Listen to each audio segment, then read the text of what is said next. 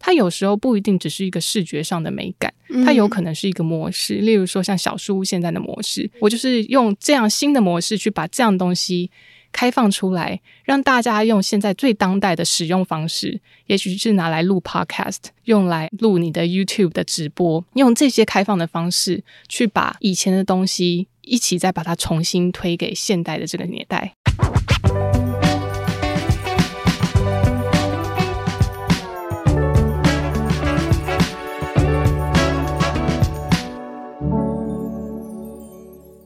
在设计里看生活，在生活里找设计。Hello，各位设计关键字的听众朋友们，大家好，我是易行，欢迎大家收听设计新商业 Design Base 焦点人物单元。今天的节目呢，我们邀请了小树屋的共同创办人及品牌长黄毅宁来到现场，和我们聊聊小树屋在后疫情的现在，如何去思考共享空间的设计、规划跟运用。让我们一起欢迎毅宁。嗨，大家好，谢谢就是艺兴还有 Shopping Design 的邀请。那其实从小树屋创立到现在，其实也已经将近八年的时间了。另外一位共同创办人云松在二零一四年的时候创办了 Pick One 挑场地这个共享空间，到现在，那其实中间公司也经历过非常多的风风雨雨跟转换。那还蛮好奇，艺宁在投入小树屋的创业之前，你自己的背景是什么？我刚刚听到你说八年的时候。会有点吓到，自己都吓到。哎，有那么久吗？创业这么久，我是在二零一五年的时候才加入这一整个团队。嗯嗯。其实一开始只有我们的创办人、执行长张云松。那是我二零一五年从纽约回来，然后到台湾。然后才那时候想说，台湾的这个设计产业的薪资好像比较低，嗯、因为我本身是念平面设计跟多媒体，还有工程设计。嗯嗯。那回到台湾的时候，发现说整个环境的薪资都偏低，所以我就还蛮不愿意。马上就投入职场，我就一直在一个观望的态度。然后那时候，因为张云松是我高中吉他社的同学，然后、就是、很多创业故事都这样。对，然后就想到以前就是合作过很多，例如说我们会一起制作什么毕业舞会的舞台，然后他就来找我，就说：“哎，那要不要一起做这个题目？”然后那时候就抱持着一个想说：“啊，因为我待过蛮多新创，然后就想说啊，这个大概也不会成功吧。”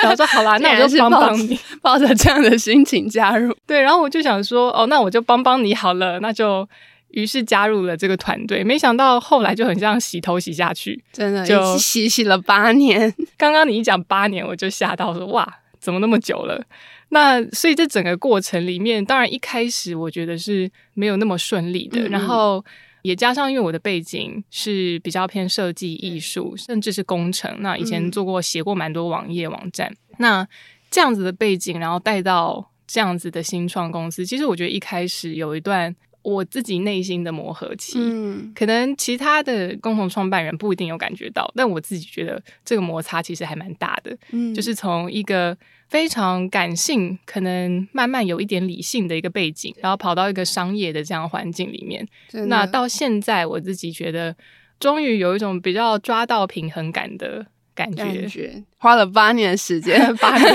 对，那你当时自己内心最大的那个纠结点会是什么？我觉得那时候最大的纠结点一直是为什么别人都不理解我，就是觉得说。诶，我觉得这一个东西的美感或设计，它非常有价值。可是我很难去说服别人这件事。可是我觉得最后我找到一个解法的方式，是我去理解别人。嗯，就是所以现在我还在念书，就是我又去念了一个硕士，然后其实就是跟商业比较相关。嗯，那我觉得是我要试着去理解别人在想什么，我才能够把我要表达的东西成功的传递给对方。但八年前到现在，就是整个产业，不管是毅宁在做的，比如说小树比较偏共享空间的产业，或者是其他各行各业对于设计跟美感的那种概念，你自己是不是也有感觉到？其实这这么长一段时间来说，是有一些变化的，比起你八年前要沟通这件事情。嗯，我自己觉得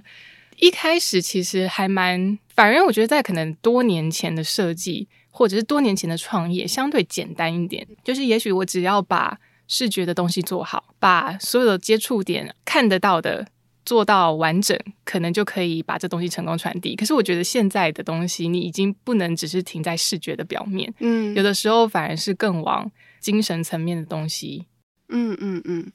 那因为其实小书衍生出来服务其实越来越多元而且丰富，包含就是刚刚有提到的，其实每一个不同共享空间的设计，它的不管是摆设啊，或是希望大家应用的场景都不太一样。那也包含建筑物的多元性也增加了，同时也面对不同的使用者在不同情境上面的需求。比如说近期我就在捷运站看到非常多电话亭的空间，那我觉得这个对于我们这些工作者来说，其实真的非常的实用。就是可能走一走，走一走，突然发现什么东西要改，然后就冲进那个电话亭，就可以去去修改自己的东西。那我觉得这都显示了小树在品牌弹性上面有蛮大的空间。那还蛮好奇，小树在品牌啊、空间啊、服务的各种不同产品定位，从创立到现在，经历了哪一些改变？嗯，这个我觉得可能一开始回到我们最初就是。二零一七年的时候，哎，是一一六还一七，其实我有点忘记。嗯、那第一间小书屋创立的时候，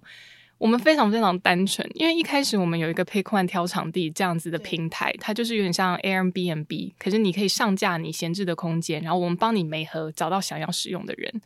那这个商业模式一直没有办法运作，它就不成立，我们没办法成功的在这样的模式里面获利，所以我们就想说，那不如我们自己来创造一个自己的空间，当供应者，因为我们一直是个平台嘛。那我们现在变成自己是供给方，去推出了第一间小书屋。嗯、那第一间小书屋，其实我们推出去的时候，我们就是跟朋友借了一个他的日租套房，然后我们把床都搬走，然后放进了桌椅，就在华山忠孝东路上，华山对面。那一开始放上去，其实我们也不知道什么样的人会来用，嗯、然后我们那时候还会就是很紧张的在，例如说躲在门外偷听啊，然后 想说到底谁要来用这空间？对，然后就躲在楼梯间去偷看到底是谁走进那个房间。那时候也没有报社任何预设的立场，所以事后去访谈的时候就发现说，哇，各式各样的人。超乎我们想象的使用方式，在 利用这个空间。有人拿来就是谈分手啊，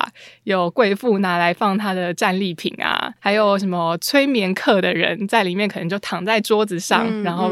办催眠。所以有很多我们从来没有想过的使用方式，就慢慢出现。然后我觉得是因为我们有推出这样的产品，才能够让有这么多不同的使用需求，找到一个可以释放的地方。因为在小书屋这样的产品出来之前，他们可能只能去，例如说星巴克啊，就是咖啡厅，或者是他们可能要花很多成本去租一个。一整年或者是一整个月的空间，但他可能一个礼拜只用一次，对，所以使用率是偏低的。那现在有小书这样的产品出来之后，终于他们有一个很好的空间可以即定即用。他如果真的办不成，也可以随时取消。那所以因为这样的产品出现，让他们更可以把活动完整的去举办，甚至延续下去。嗯、那所以这样子的东西推出来之后。我们也发现说，哎，斜杠的人越来越多，然后也利用小书屋这样的产品，所以有点像相辅相成。我们也帮助这样的人们，可以帮他们把事情完整的实现。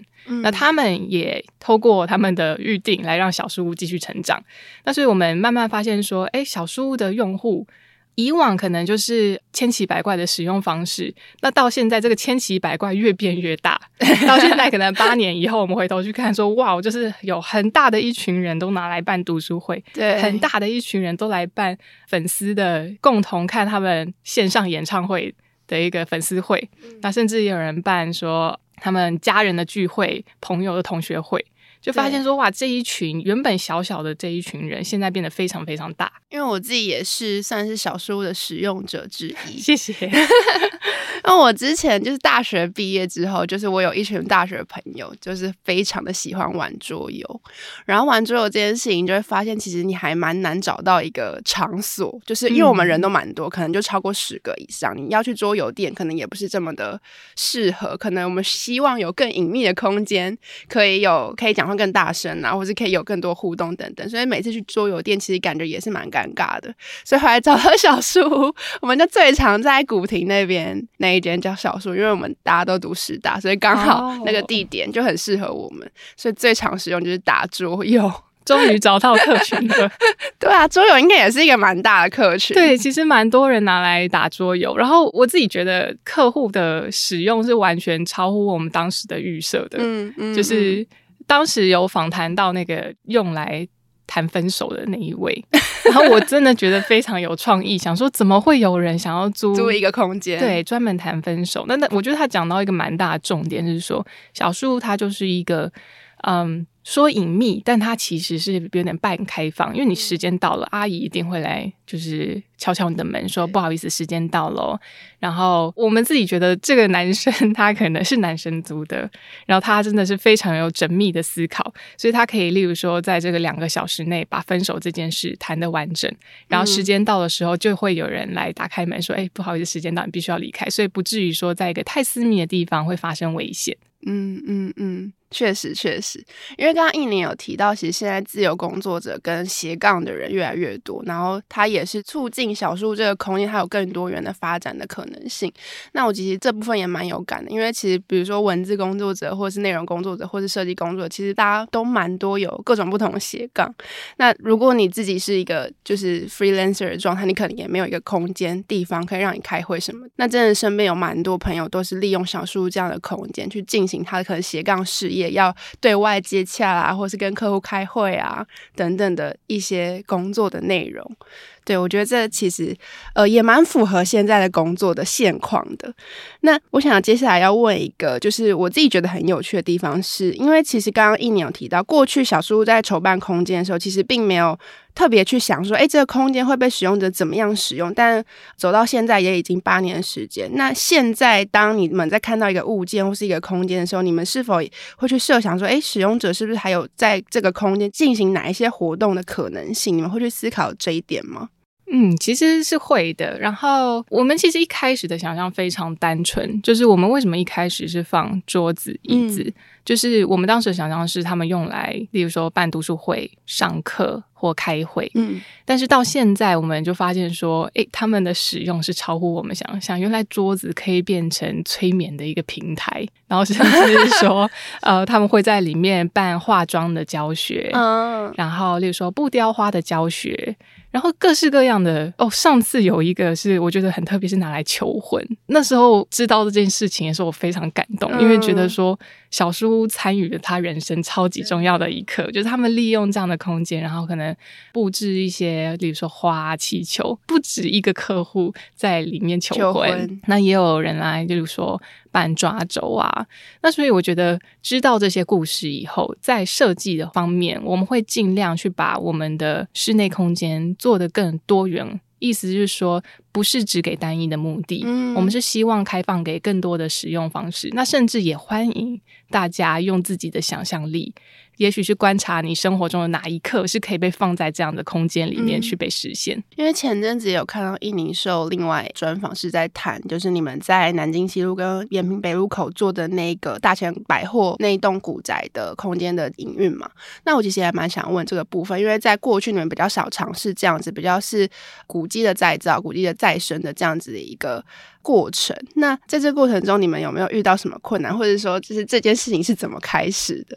嗯，这个案子我觉得蛮特别的。其实一开始我们也没有想这么多，然后是一个机会，那房东找上我们，嗯，然后说希望可以再利用这个空间。因为它是刚被修复完的一个古迹，嗯、那其实有很多，例如说必须要缴交的修复再利用计划书也还没有写好，那必须要先把这个修复再利用计划书写出来，才能够正式的被利用。那透过跟房东的合作，然后也非常感谢这个台北市政府文化局的协助，我们才顺利的把这个计划书缴交出去，然后也可以让这个空间被开放。那我觉得一开始我没有去想到的是。古迹这样的空间，嗯，其实是可以被大家共享跟拥有的。嗯，那我觉得比较跟其他，例如说古迹里的咖啡店或古迹里面的书店很不一样的点是，古迹里面的咖啡店，你是进去，应该说你是被设定成你要进去。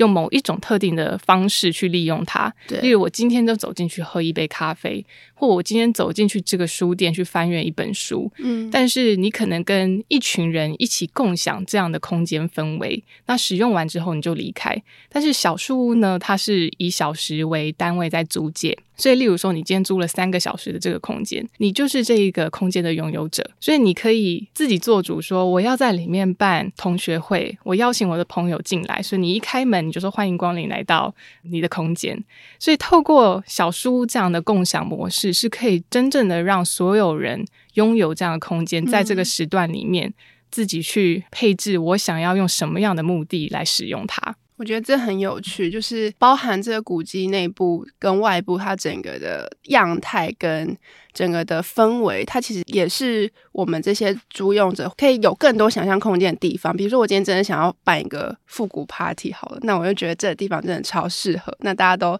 dress code 来参加，然后一进来就超级有那个年代感跟氛围感。嗯，这是我觉得这一个古迹很有魅力的地方，嗯嗯、因为光是看到它的外观，然后还有内部的结构，你就已经整个觉得哇，我已经想到了，甚至想到我可以做些什么事情。对，真的真的。那其实我还蛮好奇，就是在这个过程中，你们去规划这古迹的内部空间跟如何去运用它，或是一些新的配置进去的时候，你们都思考了哪些部分？嗯，其实这个一开始做了蛮多功课，就是我们。会先去实地走访一下附近大道城这样的环境，因为它是以前的大千百货，那它其实有很长的历史。就是以前它曾经在日据时期是一个呃旅馆，那是到后来它可能变成了一个百货公司，那最后他可能经过了好几手，终于转到现在的房东身上，然后现在来到我们身上。所以我们觉得这一整段历史，我们不愿意去磨灭它的，所以我们是很想要保留它里面完整的样子。所以我们在设计方面，我们其实并没有加太多的元素去把原本的东西压过去，我们反而是希望说，把前人遗留下来的东西，看是不是有什么方法，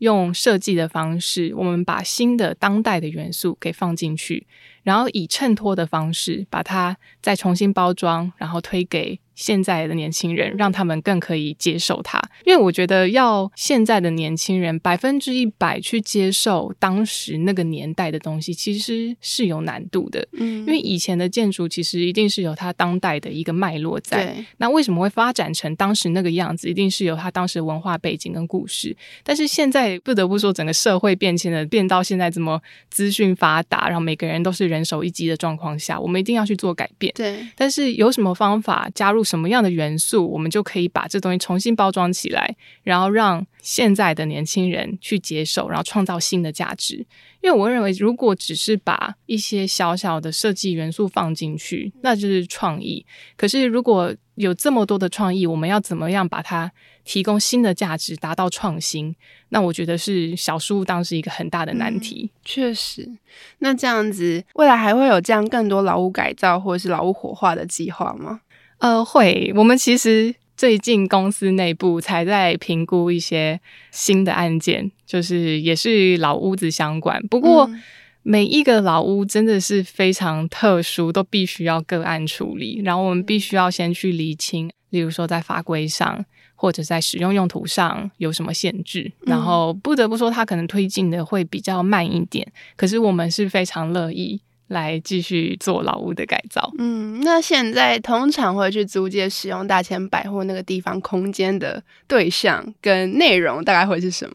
我目前看起来，可能是因为我们在定价上面有比较微微的高一点点，因为我们当时也是觉得说这个维护的成本比较高，嗯、我们必须它是会反映在这个价格上面。那会发现说来这边都会比较大组的，然后有很多人是拿来做，例如说 team building。嗯，那上一次就是我们公司自己有在里面做了一次 team building，是做一个身心灵的音疗活动。嗯，嗯就是我们所有人感觉超有 feel 欸。对，就是在那个很漂亮一个挑高的天花板的一个空间里面，然后所有人就躺平在地上，然后音疗师就用他的水晶波，然后演奏一段很漂亮的。声音乐曲，然后大家就是睡得此起彼落，还打呼，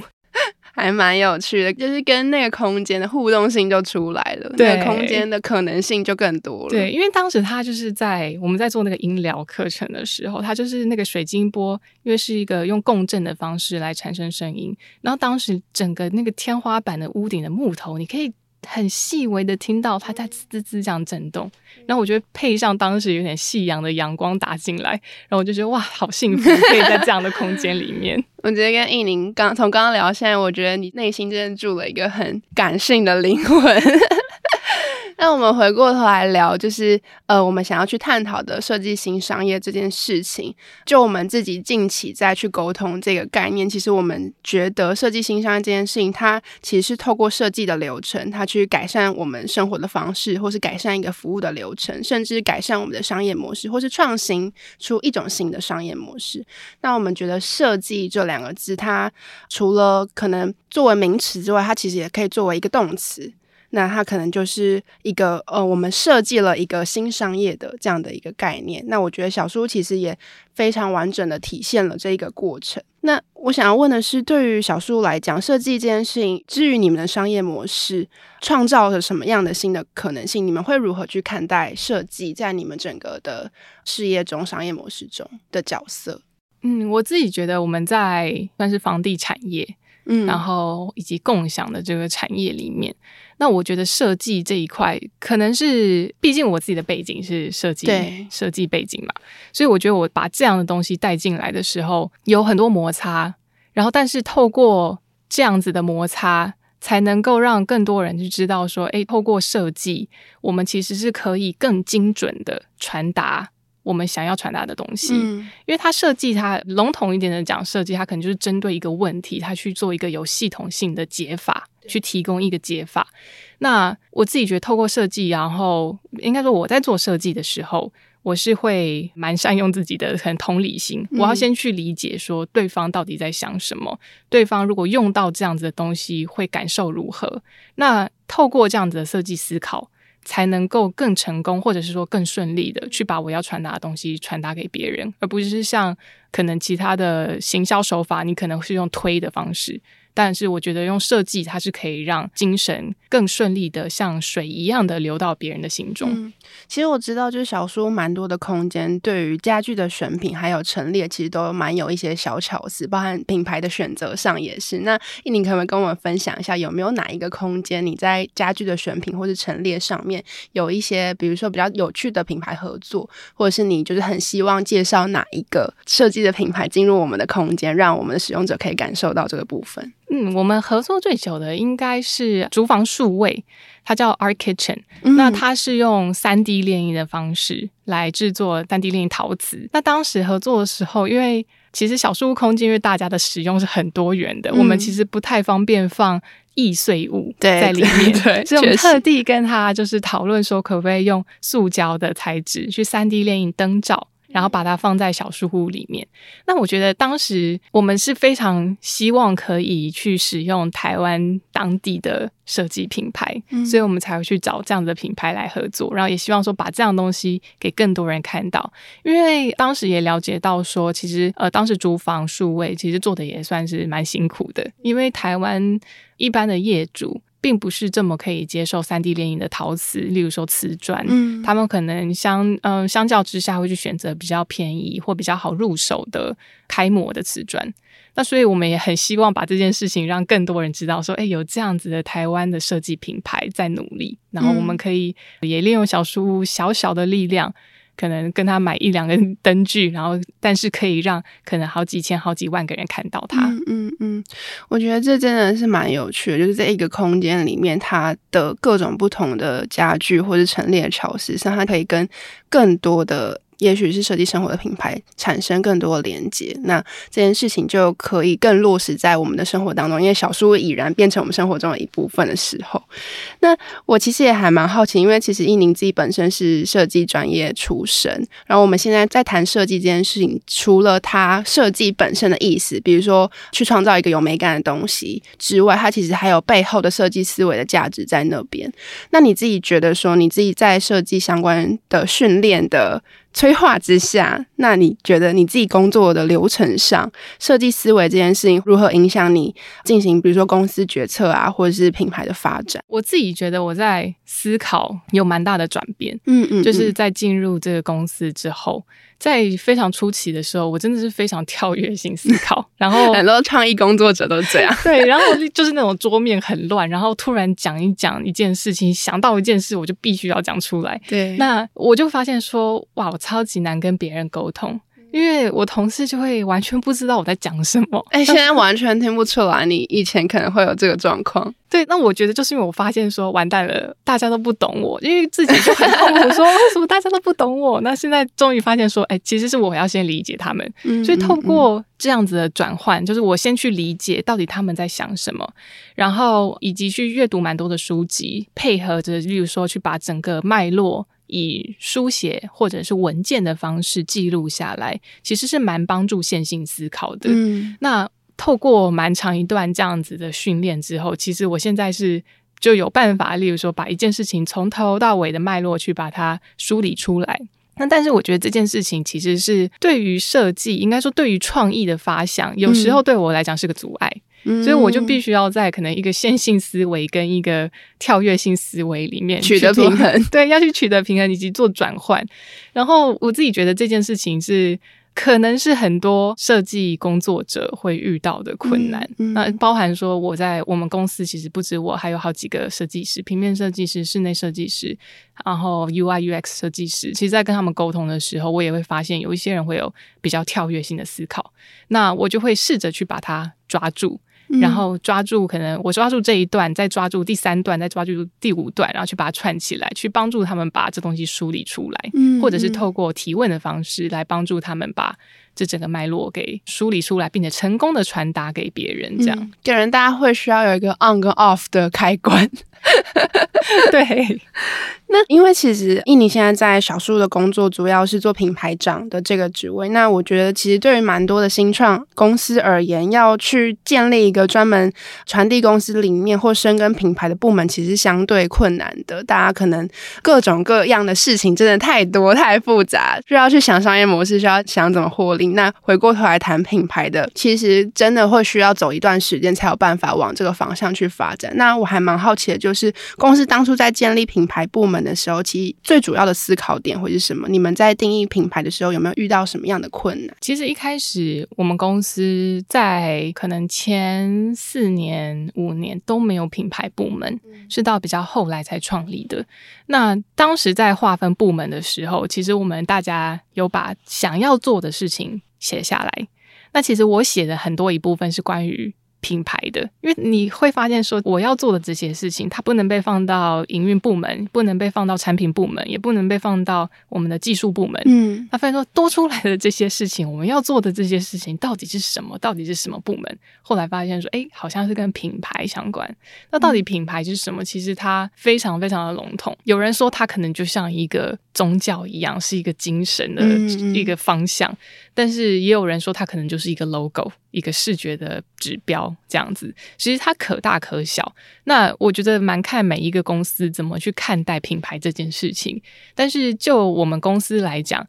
最初期的时候，我们其实是没有导入任何品牌的思维，我们比较像是导入一个平面设计的思维。我们就是觉得说，我们把这个视觉做好就好。嗯。那我觉得我自己当时加入这个团队的时候。比较也算是用设计的方式做了一个把关，就是我把一些初期的建制做好，我把 logo 做好，我把空间里面的视觉做好，家具选择好，然后体验是好的，把这些给设定好之后，那其实成为了现在的养分。就是现在我们成立了品牌部门之后，我们就会去把当时建制好的东西，再把它更往另外一个层次提升。那我指的另外一个层次，可能指的是比较精神层面一点东西了。因为我们一开始其实比较专注在产品，就是你摸得到、看得到的这个产品的建制。所以我们一直就说，哎，我们就是这个东西一个包厢多少钱，然后你可以拿来做些什么，用这个方式在卖。但是读到了这么多使用者的故事以后，我觉得那是非常感动、感人的故事。因为每一个故事都不一样。对，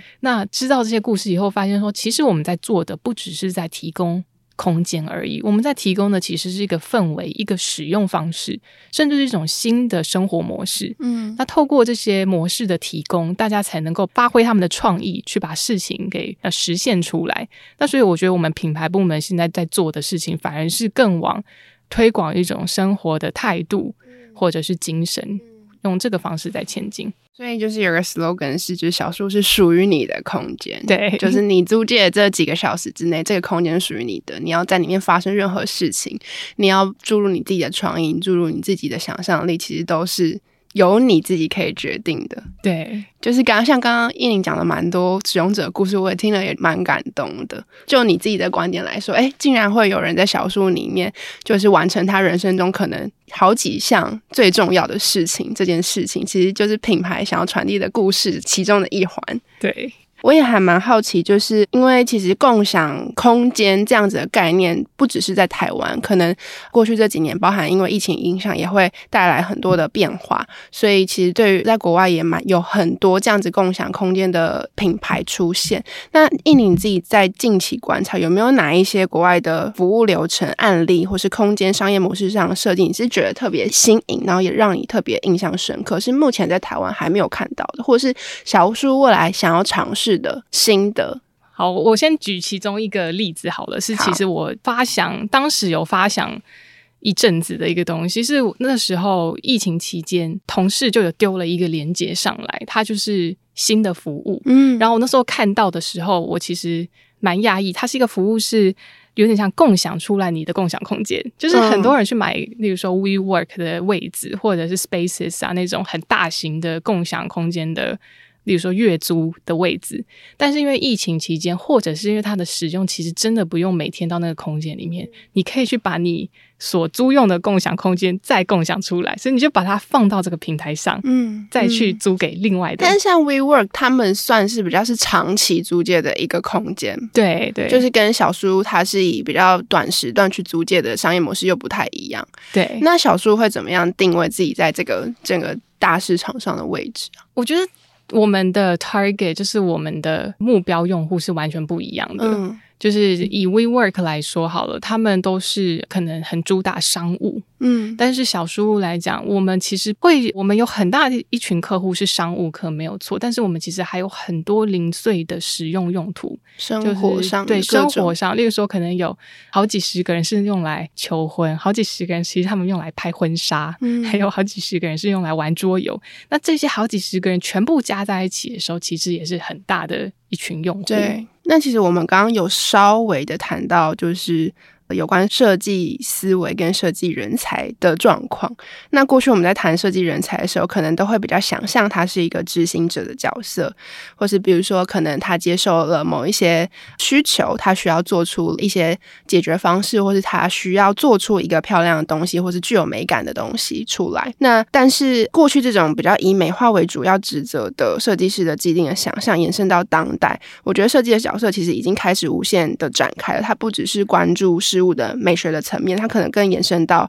设计思维导入之后，工作流程方法有没有为用户跟我们主要面对对象解决他想要解决的问题，然后以及品牌一致性等等的这些思维。那你自己认为设计的专业带给你最大的价值会是什么？就是从可能过去到现在，但这个过程中你可能也自己也会有一些变化，你也可以跟我们分享一下你在这当中的变化。嗯，我自己觉得美学的训练其实是非常重要。嗯嗯、就是设计它其实可以是非常非常逻辑，对，然后它不是只是视觉的东西。那我觉得我们怎么样去用使用工具，例如说你用呃绘图软体好了，或者是你用什么样的软体去把你要的一个解决方式画出来，我觉得这可能是很基本。然后，但是你有没有办法去训练你的美学素养？我觉得这个是。最最困难也最珍贵的一个部分，那这我觉得这个素养其实连接到的是跟文化非常有关系。那文化可能就包含整个环境，就是为什么很多人都在那边讲说什么国外的东西就是比较美。其实我自己是觉得台湾的东西也是有它的美感，只是你要怎么样去把这么多散的元素给放在一起。因为台湾的文化不得不说，你如果去回去看它，其实。在短短的时间内，嗯，光是认同这部分，可能有一段时期，他们以为他们是日本人，结果有一段时期，可能国民政府来台湾，他们觉得哦，我们是中国人。嗯，那到现在，很多人觉得说，哎，我是我可能有美国护照，我是美国人，那我觉得我是台湾人。有人说我是中国人，那大家的身份认同在这么短的时间内变了这么多次，我觉得我们很难像国外一样有这么强烈的文化底蕴，或者是呃认同感。那我们要怎么样在台湾这一种情况下去把美感设计给集结起来？其实我觉得是非常有难度，而且非常有挑战性，因为太弹性了，或太多。它比较不像是那种一致性、一脉相承的那种感觉，它是一个非常多元复杂的状况。对，那我觉得设计跟美感其实是有可以找到一个共同点，有点像是我们去讲述一个一模一样的故事，就是我们认同的故事，那利用美感来去把它做出来，只是说这个美感。我们要怎么样去把它包装？那可能就有点像是我说，当时我们在设计大千百货，嗯，我们是认同当时以前时期留下来的古迹，但是我们要怎么样用现代的语汇，我们当代台湾人认同的语汇，去把它加进去，然后去把它共享出来给大家。它有时候不一定只是一个视觉上的美感，它有可能是一个模式。例如说，像小书屋现在的模式，我就是用这样新的模式去把这样东西。开放出来，让大家用现在最当代的使用方式，也许是拿来录 Podcast，用来录你的 YouTube 的直播，用这些开放的方式去把以前的东西一起再把它重新推给现代的这个年代。嗯，那小树接下来有没有什么？除了最近推出的电话亭之外，还有没有什么更有趣的事情接下来会发生，是可以跟我们分享的？好，就是对这个也可以说一下，我们现在正在进行的是可以住的小树屋。就是因为小书，其实我们也有发现说，有我们涵盖到了每个人的工作，可能开会到聚会，嗯，但是我们现在还没有包到的，就是可以住宿休息的时候，所以我们现在正在进行一个呃可以住的小书屋的计划，嗯，那它也还在建制中，那希望它会落在北部吗？还是呃，对，会在台北车站旁边哦，是一个超级方便的地方。对。因为我之前有看到，也有报道说你们也持续的在关注国外的市场跟在国外拓点的可能性。那这个部分是因为疫情有一点点就是比较缓下来吗？还是未来也会持续的在进行？嗯，未来也还是会持续进行，但是确实是因为疫情的关系，当时我们就是已经到日本都已经好布好线了，确定好要怎么做了，结果疫情爆发，然后国境就突然关闭，我们就哇出不去了这样子。嗯。但还是很期待之后在其他国家也可以看到小树屋的落地。那其实我们今天谈了非常多，包含就是一年有提到说，小树屋在做的事情其实不只是一个空间的租借，它可能已经可以成为人们不管是工作、生活、聚会的其中一部分。那你可以在这个空间里注入你自己的想象，跟你自己想要使用的方法。那我觉得它是。在人们既有的需求上面提供了一个当代的解决的方法跟新的选择。那我觉得这件事情也充分的展现设计新商业在我们希望去谈到的，在当代各种文化生活消费场景里，那设计师品牌各种不同商业模式进到这些文化消费市场，它都可以创造更多新的可能性。那今天非常谢谢一宁来到我们的节目分享他的经验。Shopping Design 接下来会从十一月十九号开始到十二月十一号这段期间举办第一届 Design Base Fast 设计生活节。啊，从全台生活风格店家的串联到体验课程品牌的合作，应有尽有。同时，我们会在十二月十号在三创生活十二楼举办灵感社交场的活动，一宁当天也会来到现场作为我们的讲者出席。如果针对设计生活节有更多想要了解的，欢迎持续关注 Shopping Design 的脸书、IG 社群以及 Shopping Design 官方网站，还有设计关键字的 Podcast。我们将陆续寄出更多的活动细节，大家可以期待一下。